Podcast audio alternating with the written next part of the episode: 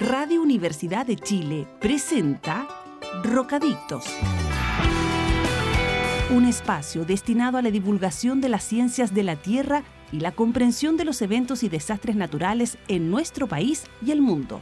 Conducen periodistas, académicas y académicos de la Facultad de Ciencias Físicas y Matemáticas de nuestra Casa de Estudios. Bienvenidos a Rocadictos. Rocadictos. Hola, bienvenidas, bienvenidos a un nuevo capítulo de Rocadictos, el programa sobre ciencias de la Tierra que hacemos por los departamentos de Geología, Geofísica y el Centro de Ciencias del Clima y la Resiliencia, todos albergados en la Facultad de Ciencias Físicas y Matemáticas de la Universidad de Chile. Mi nombre es Daniela Cid, trabajo como periodista en el Departamento de Geofísica de la Universidad de Chile. Les voy a acompañar esta tarde junto a nuestros queridos panelistas inestables, Valentina Flores, académica del Departamento de Geología de la Universidad de Chile, y Daniel Díaz, académico del Departamento de Geofísica de la Universidad de Chile. ¿Cómo estás, Valentina? ¿Cómo estás, Daniel? ¿Cómo les ha ido esta semana? Bien, ¿cómo estás tú, Dani? Hace tiempo que no te veía. Sí, no coincidíamos en los programas es muy cierto. Bien por acá, todo bien, muchas gracias. Sí, por mi lado también, Daniela, sí. Hola, hola, y, todo bien, sí, con harto trabajo como siempre, pero bien, pues, aquí para hablar de ciencias de la Tierra. Por supuesto. Muy bien, me parece. Me gusta esa motivación.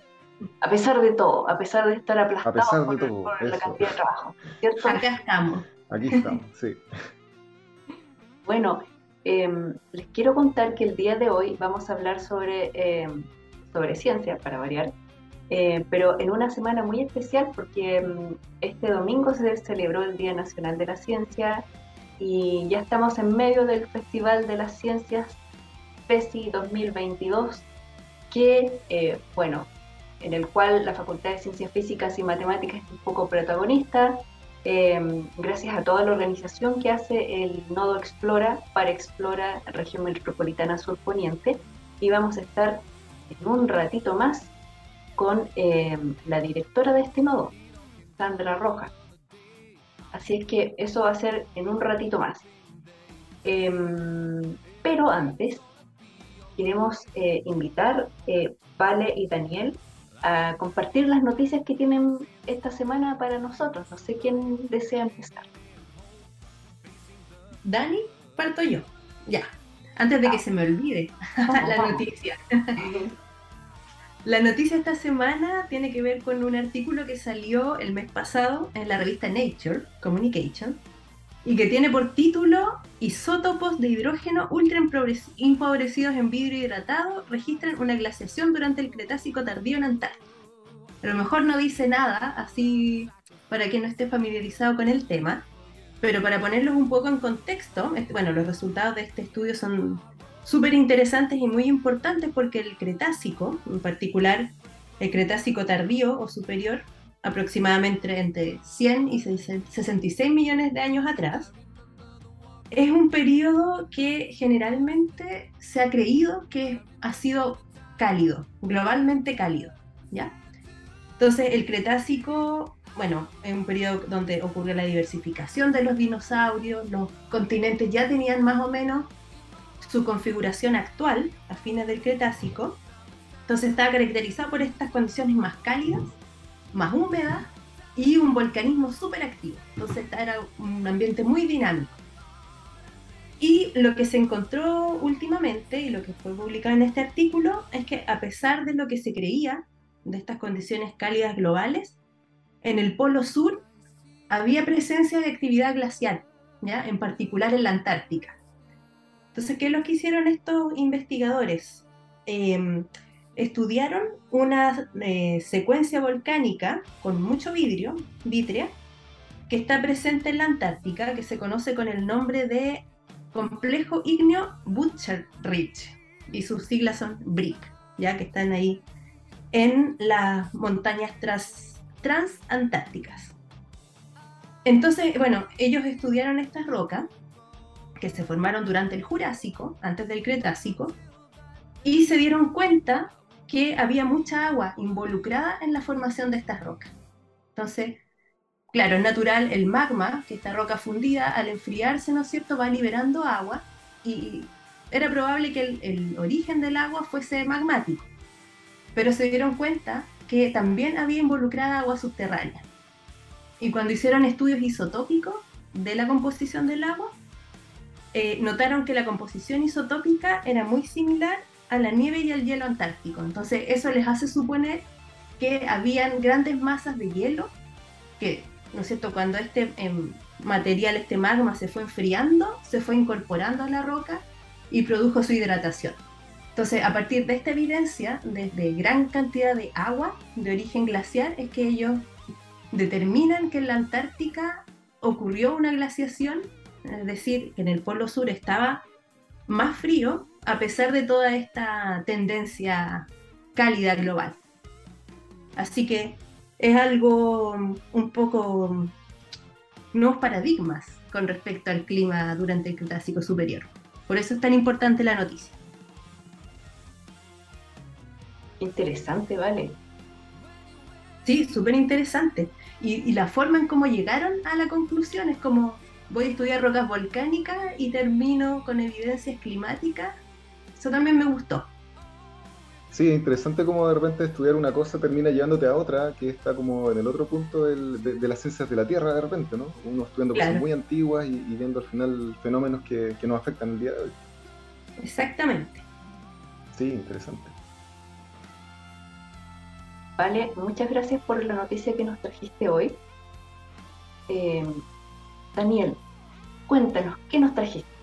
Eh, sí, yo quería comentar más bien sobre, sobre predicciones hoy día. Eh, quería hacer un comentario breve sobre predicciones sismológicas porque yo he visto que durante finales de la, de la semana pasada, como a finales de septiembre, aparecieron en, varios medios de, Internet sobre todo, pero seguramente en otros medios audiovisuales también, predicciones de una famosa tarotista aquí en Chile sobre terremotos en, Chile. Entonces, yo quería referirme un poco a eso, eh, más que hacer una crítica a, la persona en particular, es, hablar sobre predicciones y, para que la gente sepa qué es lo que debiera tener una buena predicción, al menos. Eh, eh, una, una, predicción sismológica en este caso debiera tener al menos tres cosas, y eso es lo que uno debiera exigir para que sea considerada una predicción.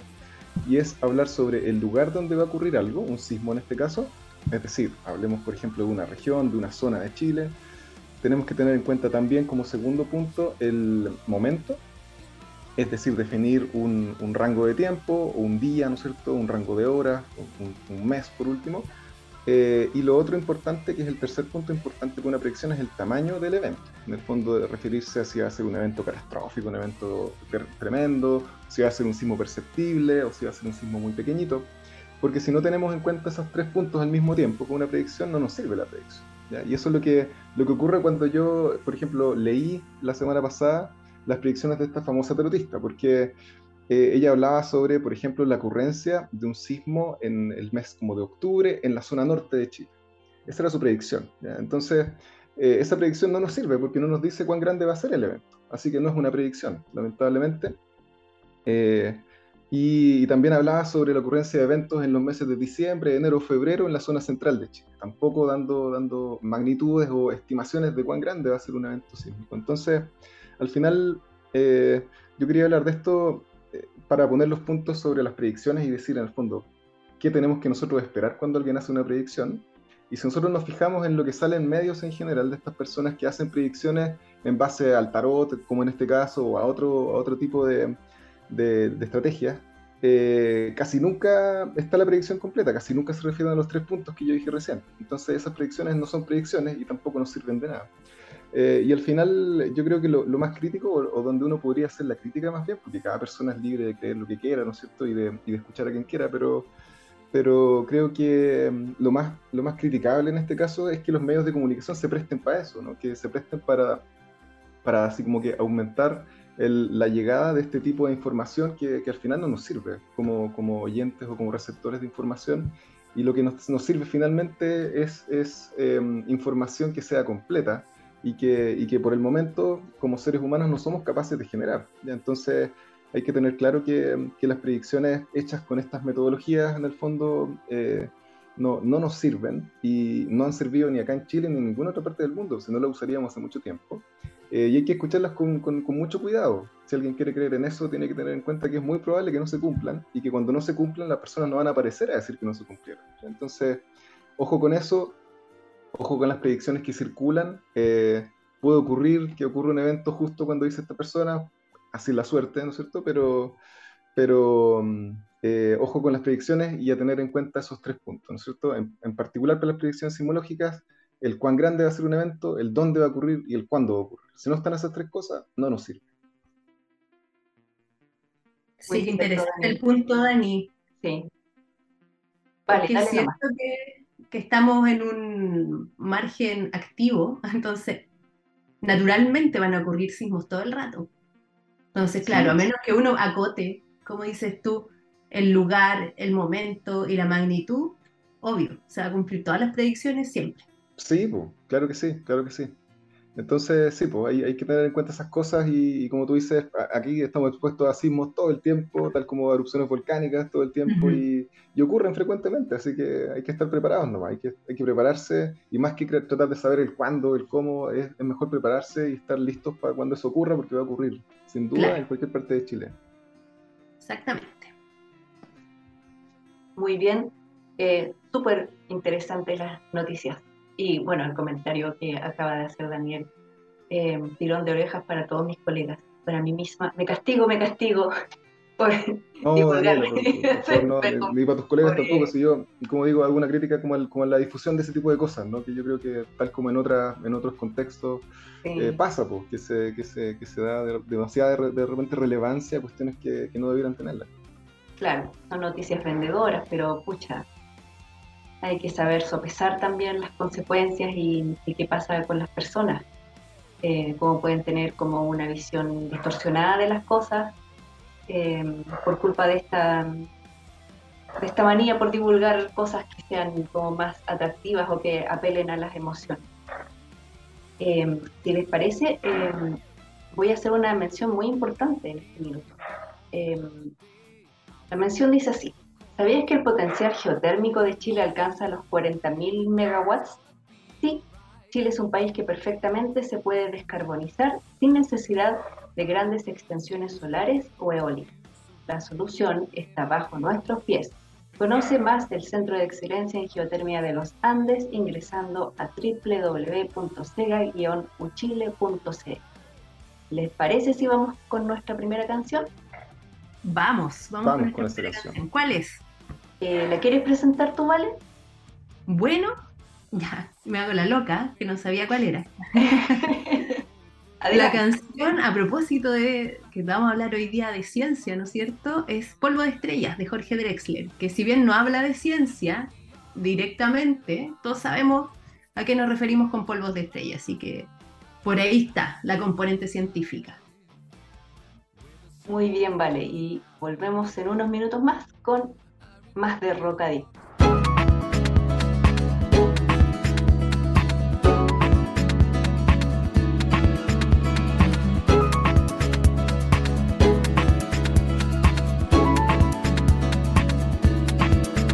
Vale, una vida lo que un sol, una vida lo que un sol vale. Vale, una vida lo que un sol, una vida lo que un sol vale.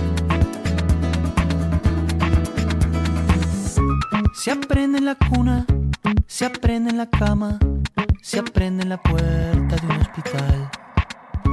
Se aprende de golpe, se aprende de a poco y a veces se aprende recién al final. Toda la gloria es nada, toda vida es sagrada una estrellita de nada en la periferia de una galaxia menor. Una entre tantos millones y un grano de polvo girando a su alrededor. No dejaremos huella, solo polvo de estrellas. Polvo de estrellas Una vida lo que un sol, una vida lo que un sol vale. Vale una vida lo que un sol, una vida lo que un sol vale. Se aprende en la escuela, se olvida en la guerra, un hijo te vuelve a enseñar. Está en el espejo, está en las trincheras, parece que nadie parece notar. Toda victoria es nada, toda vida es sagrada.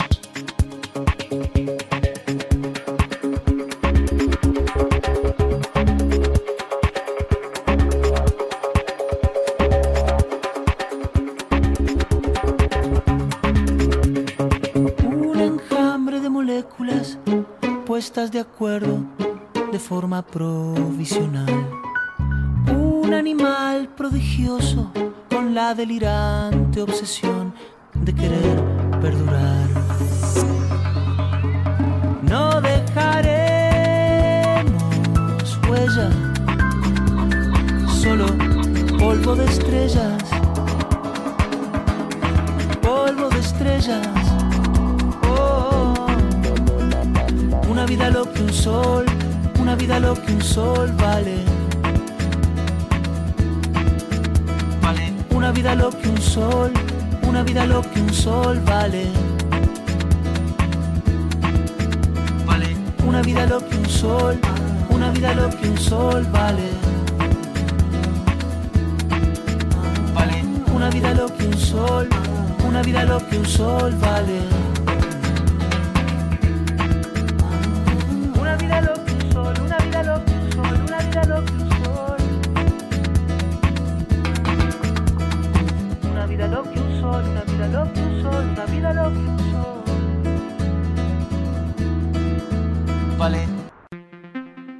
Continuamos con Rocadictos, el programa sobre ciencias de la Tierra que hacemos con los departamentos de Geología, Geofísica y el Centro de Ciencia del Clima y la Resiliencia CR2, todos de la Facultad de Ciencias Físicas y Matemáticas de la Universidad de Chile.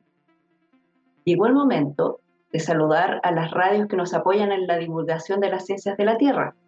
Saludamos con mucho cariño a todas las personas que nos están escuchando en Valparaíso, en Radio Placeres, el 87.7 FM los días domingo, en Talcahuano, en Radio Talcahuano, el 103.7 FM en directo hoy miércoles, y por supuesto a todas las auditoras y auditores de la radio de la Universidad de Chile que nos escuchen en directo en el 102.5 FM y también en radio.uchile.cl su señal en línea.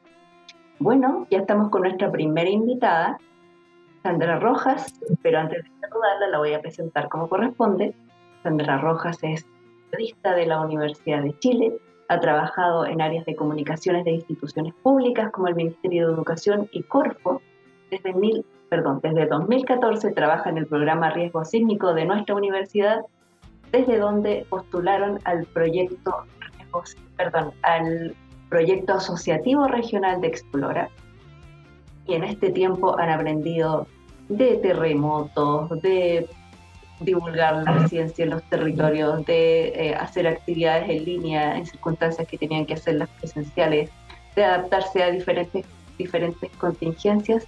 Y bueno, Sandra continúa siendo directora de este proyecto Explora Región Metropolitana Surponiente y ya lleva este es su cuarto Festival de Ciencias, FESI 2022. Bienvenida, Sandra.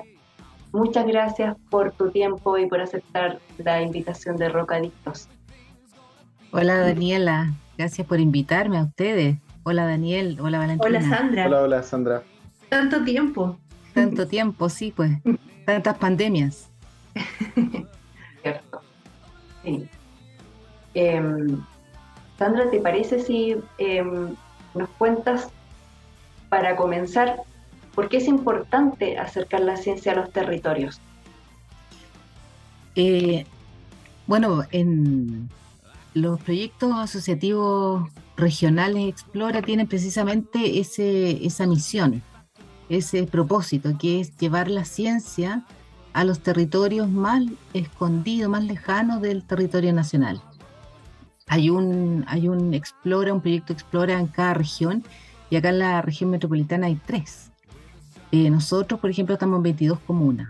La idea es llegar a todos los rincones. ¿Por qué? ¿Por qué llegar a, todos estos lugares? Porque, porque creemos que la ciencia es un, un espacio que permite mirar eh, la realidad con otros ojos.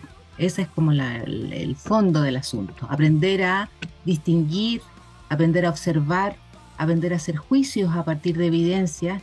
Y eso es útil no solo para las personas que hacen ciencia o para quienes desean estudiar la ciencia, sino que para todos los seres humanos que eh, necesitamos movernos en la realidad y precisamente eh, estar, habitar en los territorios de manera cada día más eh, amigable, sustentable eh, y, armónica.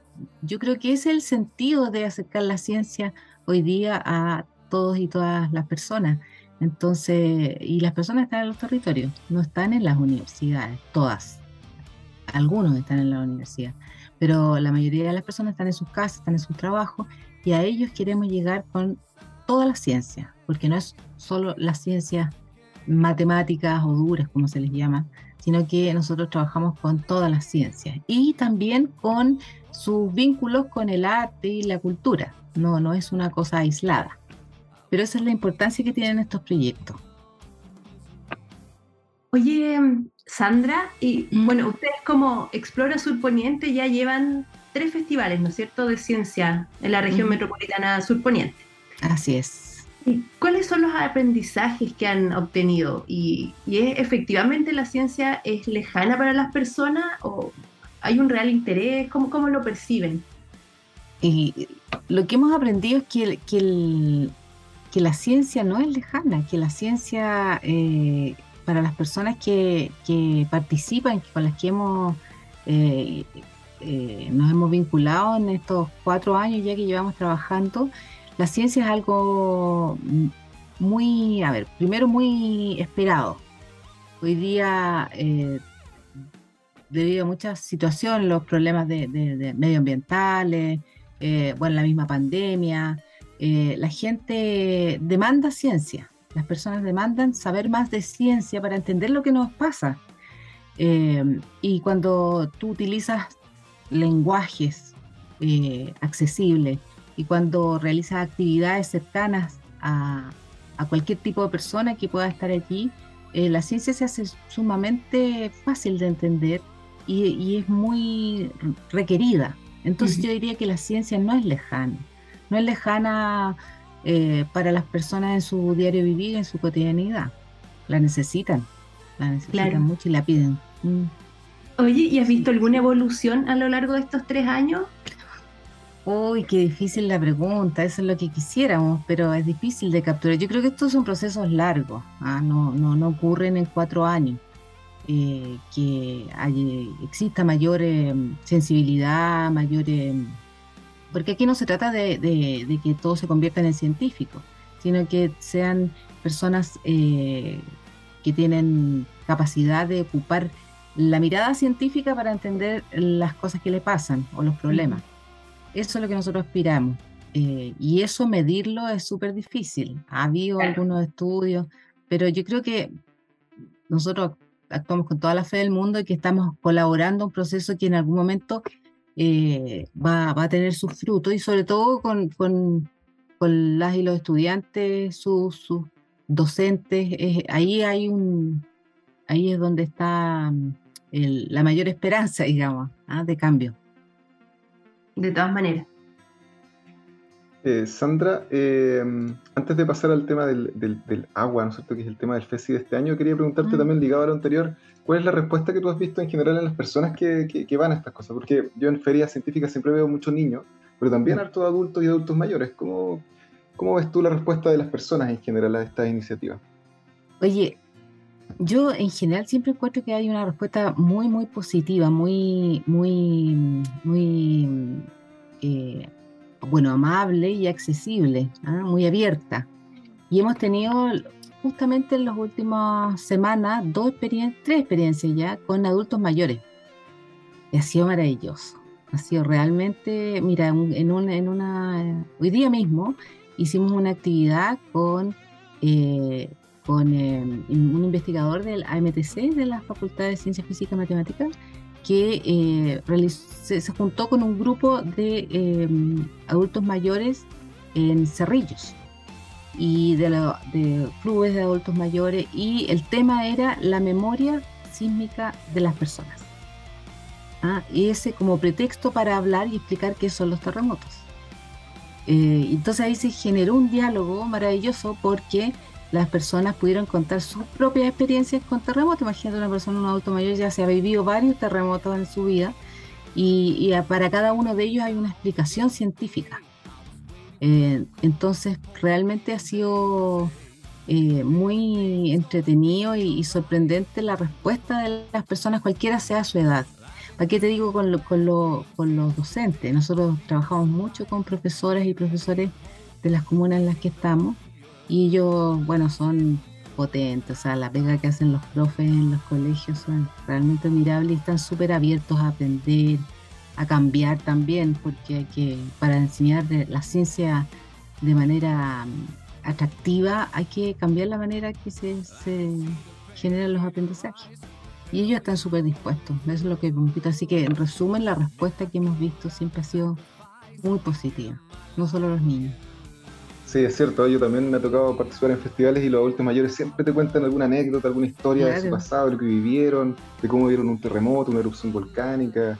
Es súper entretenido como, como ellos también aportan y, entregan información que para uno a veces también es súper súper interesante. Súper interesante.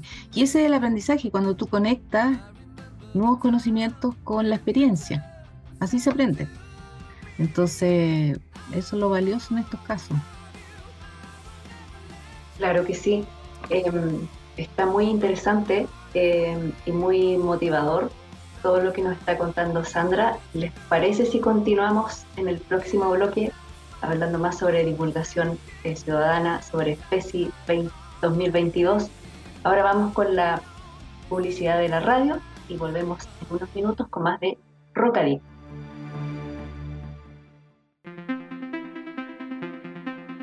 Estamos de vuelta en Rocadictos, el programa sobre ciencias de la Tierra de la radio de la Universidad de Chile y continuamos nuestra conversación con la directora del Explora Región Metropolitana Sur Poniente, albergado en la Facultad de Ciencias Físicas y Matemáticas de la Universidad de Chile, que en estos días está muy agitado con toda la actividad del Festival de las Ciencias FESI 2022. Eh, Sandra, te quería preguntar por el tema de este año, que es déjame ver mi torpedo, eh, disculpa, es el agua con foco en la regeneración y el cambio climático. Y te quería preguntar eh, por qué se escogió este tema, parece un poco obvio, pero igual te lo tengo que preguntar, y cómo, cómo lo, abordaron para este festival. Eh, bueno, al igual que tú, yo pienso que hay razones de sobra para que el ministerio haya elegido este tema para, para celebrar el Festival de la Ciencia este año. Eh, porque lo, decidió el ministerio a nivel nacional. Eh, lo, que, lo que sí puedo decir con certeza es por qué nosotros venimos trabajando en el tema del agua en nuestro proyecto. Eh, y es que nosotros cuando partimos en las 22 comunas dijimos, acá tenemos que hacer un trabajo que se acerque a la ciencia ciudadana. Me interesaba abordar este, este nuevo concepto que es la ciencia ciudadana, que es decir, una ciencia eh, construida junto a las comunidades, con las comunidades y las universidades y sus investigadores. Entonces fuimos a las comunas y les preguntamos cuáles eran los principales problemas medioambientales que tenían, quién les dolía más. Y hicimos varias jornadas, todo un proceso y el tema que apareció obviamente fue el agua. En eh, eh, con dos preocupaciones, la escasez hídrica y la calidad del agua. O sea, son temas que hoy día no son ajenos a nadie, porque todos de alguna manera estamos eh, viviendo en nuestra vida cotidiana la situación de la escasez hídrica y el desafío de afrontar a eso de una manera responsable, con más información. Eh, y nosotros lo que hemos querido hacer es aportar más información sobre el tema del agua. Por ejemplo, hicimos una encuesta con ciudadana con eh, alrededor de 680 respuestas en las que les preguntamos por qué creían que la calidad del agua era eh, era, era, era mala. Y bueno, y ahí hay mucho que, mito que, que, superar, muchos miedos también que hay en, la, en las personas. Eh, y creemos que nuestra misión también es ir aclarando esas, esas situaciones. Entonces, bueno, esa es la razón por la que nosotros trabajamos el tema del agua ya hace cuatro años. Y el Ministerio obviamente ha encontrado la misma, el mismo fundamento seguramente para poner ese tema para que todos celebremos el Festival de las Ciencias con, el agua como estandarte este año. Eh, Sandra, eh, este año el Festival de la Ciencia 2022 es albergado en la comuna de San Bernardo. Te quería preguntar por qué eh, se escoge San Bernardo como la comuna anfitriona en, este, esta ocasión. Bueno, nosotros le dimos hartas vueltas a, a, qué comuna de las 22 ir a, hacer el hito central de este, de este festival, que es por lo demás el último festival que nosotros celebramos en este ciclo de nuestro proyecto. Y decidimos que ir a San Bernardo porque es una de las comunas más grandes que, que tenemos en el territorio y porque además presenta una realidad que es súper interesante porque combina, todavía combina espacios eh, semi-rurales con, eh, con espacios urbanos. Y nos parece que, que esa es un, una realidad que a nosotros no, no, nos compromete. O sea, uno tiene la idea de que la región metropolitana son rascacielos y edificios de, de 25 pisos por todos lados, pero la verdad es que la región metropolitana es muy diversa. Hay lugares muy, muy alejados y, rurales, como Algüe, por ejemplo, que te demora desde el centro de Santiago dos horas o más. Eh, y San Bernardo contiene un poco esas dos realidades. Entonces, por eso eh, fuimos a conversar con las autoridades y, y nos fue súper bien por lo que tú decías también, por lo de la existencia también de, una parte rural muy importante en esa seguro que el tema del agua es súper interesante para ellos también. Por supuesto, por eso estuvieron muy dispuestos a, recibirnos y a co, una palabra que está muy de moda, a co-diseñar con nosotros cómo íbamos a, hacer, a realizar este festival el día jueves 6 de octubre. Oye, Sandra, ¿y, cómo se ha preparado San Bernardo para participar en esta actividad? ¿Es la primera vez que participan? Bueno, quizás como anfitriones, pero en, otra, en, eh, otras versiones. Eh, ellos habían participado en otras versiones, pero como invitados, llevando delegación. Nosotros, nosotros ya llevamos, como tú decías, tres festivales anteriores. Eh, bueno, dos, uno de ellos completamente en pandemia, pero los otros combinamos siempre actividades presenciales y ellos siempre participaron con, delegaciones de colegio, pero nunca fueron los anfitriones. Eh, entonces, ellos se han preparado desde el día uno, eh, poniendo, como, como, se dice, toda la carne a la parrilla, porque en realidad vamos a estar nada menos que al, frente del municipio en su frontis, en la plaza de San Bernardo, donde ellos van a desplegar un escenario, van a poner eh, todos los stands, eh, toda la infraestructura ha corrido por parte de San Bernardo eh, y, han sido muy, muy generosos, porque, porque hay muchas comunas en las que el tema de, de, las ciencias, el, el, el, aprendizaje de la ciencia, pero además la divulgación de la ciencia en sus comunas es un tema importante. Y el caso del alcalde y de los concejales de, San Bernardo. Entonces, se nota que están bien comprometidos con toda esa... Sí. Súper comprometidos. Qué bien. Eh, bueno, y aparte que el, alcalde de San Bernardo es profesor de ciencia. Sí, pues. yo creo que es por eso también, ¿eh? Hay una sensibilidad y un interés particular. Ajá. Pero independientemente de que el alcalde es profe de ciencias, la comuna eh, en general todos la asociamos con, con el folclore, con el patrimonio histórico. Entonces, como, ¿qué es lo que tiene que decir por lo que tú has, podido recabar en estos meses? ¿Qué es lo que tiene que decir o lo que puede decir San Bernardo con, en torno a la ciencia? ¿Qué, puede ofrecer? Eh, bueno, tiene mucho que ofrecer San Bernardo porque tiene un, una, bueno, ahí Daniel puede explicar mucho mejor, tiene una, una realidad geográfica que es muy, muy particular e interesante, eh, que ellos han querido poner en valor también como parte de su realidad, además de, que, de tener un, eh, por otro lado, tienen, tienen en su comuna, eh, ¿cómo se llama? lugares definidos como, como donde hay vestigios de cultura originaria, originaria en Cerro Chena. Y además está todo el tema cultural que nosotros también nos interesa rescatar cuando vamos a las comunas y siempre hacer los vínculos ¿ah? entre cultura y ciencia. Nosotros eh, alguna vez hicimos unos pequeños cortometrajes donde eh, buscábamos como desde, los, desde las ciencias antropológicas, desde la antropología, explicarnos por qué es San Bernardo una comuna en la que uno dice ahí está la cueca, ahí está el folclore, ahí está una fuente de tradiciones que no hay en otras comunas. ¿Por qué ahí? ¿Mm? Entonces también eso se puede explicar desde la ciencia.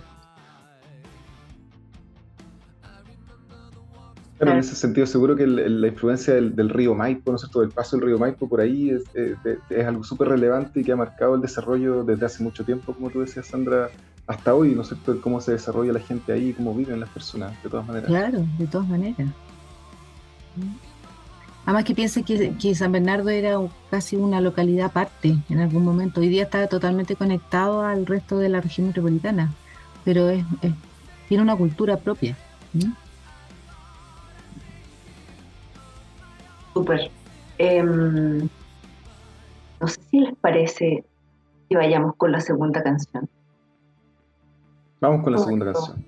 Súper, vamos. Es una canción muy relacionada con la ciencia porque, eh, Vale, tú nos comentabas hace un ratito que eh, se habían hecho estudios y esta canción como que trae mucha mucha buena vibra en las personas, ¿verdad? Sí, según, según la ciencia es la canción que te hace más feliz. Así que también, aunque no se trata de ciencia, tiene ahí su relación, su vínculo. Claro que sí. Y esta canción se llama Don't Stop Me Now y la trae Queen. Tonight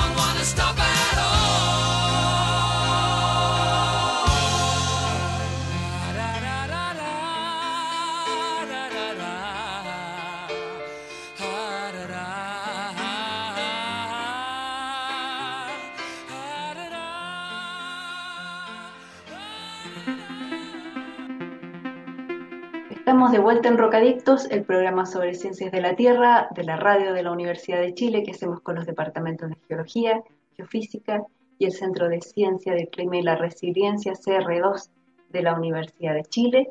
Continuamos conversando con Sandra Rojas sobre este Festival de las Ciencias FESI 20 2022. Tengo pegado el 2022. 2022. Y Sandra, ¿qué expectativas tienes tú con este festival? Con esta versión. Eh, con esta versión del festival tenemos muchas expectativas, altas expectativas, porque esperamos que lleguen muchas personas. Vamos a estar todo el día, jueves 6 de octubre, en, en el, en, en la Plaza de San Bernardo, eh, en un escenario donde vamos a ofrecer eh, un, un programa muy, muy variado que va desde magia científica, teatro, vamos a hacer eh, música, vamos a terminar con un- una, orquesta de cámara en la tarde para la, gente más adulta. eh, y todo esto con base científica, todo lo que vamos a presentar va a tener una explicación científica a través de un guion que hemos desarrollado para estar todo el día ahí celebrando ciencia, toda la ciencia. Entonces yo tengo una alta expectativa que pueda llegar mucha gente y muy variada. Muchos, muchos niños, niños, jóvenes, adultos, adultos mayores. Y, y otra expectativa que, que- que tenemos es que esto se convierta en, una actividad uno- o en un tipo de actividad que San Bernardo pudiera seguir haciendo, más allá de nosotros. O sea, que San Bernardo pudiera encontrar aquí eh, un espacio de encuentro con sus ciudadanos eh, para celebrar la ciencia y para hablar de ciencia al menos una vez al año. Eh, y yo creo que ese sería un, un resultado, y bueno, es una expectativa que también tenemos. Qué bonito suena ah, que la gente se, se junte, los vecinos, ¿no es cierto?, en torno a este tipo de actividad y pueda compartir también. ¿no? No sé cómo Así será en. San Bernardo, pero me da la impresión de que la gente ya no, no existe tanto ese, esa relación de vecinos. Bueno, Sí. quizás la región metropolitana centro puede ser un poco más, quizás hacia los hacia las partes más externas, a Mm, lo mejor todavía continúa esa dinámica. mm, sí. Oye, ¿y qué mensaje le darías tú entonces a las personas que todavía se sienten un poco ahí medias lejanas o, o sienten que la ciencia es algo lejano a su realidad? Mm. Bueno, les diría que, que, que no, que, que se atrevan, que no, no tengan temor de, de- de acercarse a la ciencia, porque la ciencia no, tiene que ver con señores y señoras con delantales blancos en un laboratorio lleno de probetas, y no es solo eso, es eso, por supuesto, pero no es solo eso, es mucho más. La ciencia es salir a, tu patio y mirar cómo están creciendo tus plantitas y saber por qué una creció y la otra no creció.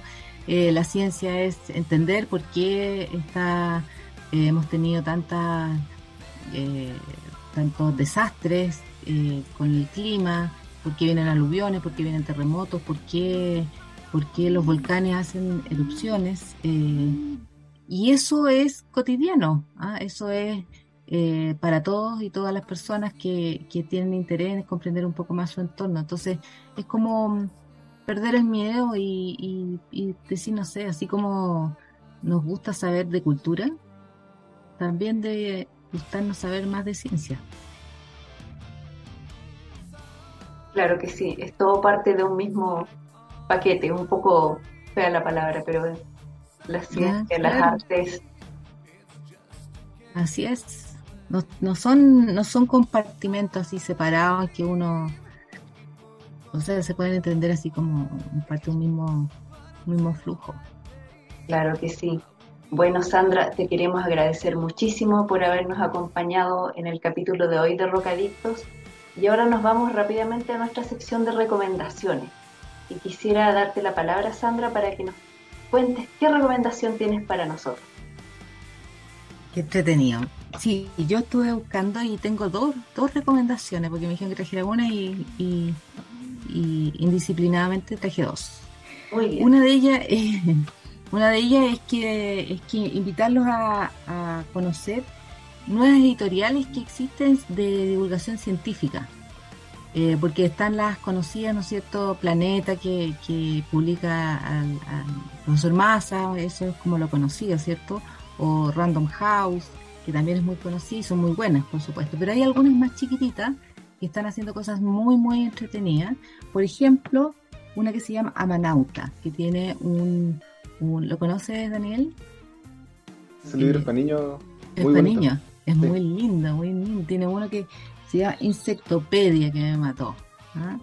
Eh, y hay otras que se... Por ejemplo, hay una que se llama La Ciencia Pop y bueno, y la otra recomendación que les tengo es una película. Una película que me encanta, me encanta, me encanta y que es antigua, es del 2003 y se llama Master and Commanded eh, con Russell Crowe y que cuenta la historia muy similar a la historia de Darwin, que es de un científico que se embarcó con un gran amigo suyo en un eh, viaje eh, siglo, estamos hablando del siglo XVIII, en que por supuesto el capitán del barco tenía intereses más bien eh, estratégicos y más vinculados a, la guerra.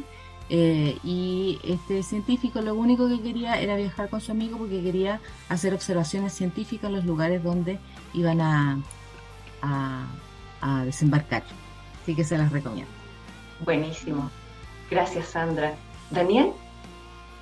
Eh, sí, yo tengo aquí mi recomendación. Eh, les quiero invitar a revisar el Observatorio de Carbono Neutralidad, una plataforma de la Universidad de Chile que tiene como objetivo principal monitorear el nivel de cumplimiento de la meta de carbono neutralidad propuesta por Chile. Así que vamos a dejar el link en nuestras redes sociales para que lo vayan revisando. Gracias, Daniel. ¿Vale? Mi recomendación de esta semana es a quienes estén interesados en inscribirse, ya están abiertas las inscripciones para participar en una nueva versión de las jornadas de Derecho Ambiental, que van a ser los días 26, 27 y 28 de octubre. Entonces, si quieren participar, vamos a dejar el enlace ahí en nuestras redes sociales para que se puedan inscribir. Muchas gracias, Vale. Em, bueno, recuerden que em, pueden volver a escuchar este programa en la sección Vuelve a escuchar de la radio de la Universidad de Chile, radio.uchile.cl y em, nos encontramos la próxima semana en un nuevo capítulo de Rocadictos. Muchas gracias por habernos acompañado hoy. Eh, y em, eso sería por mi parte. Em, les dejo un gran abrazo y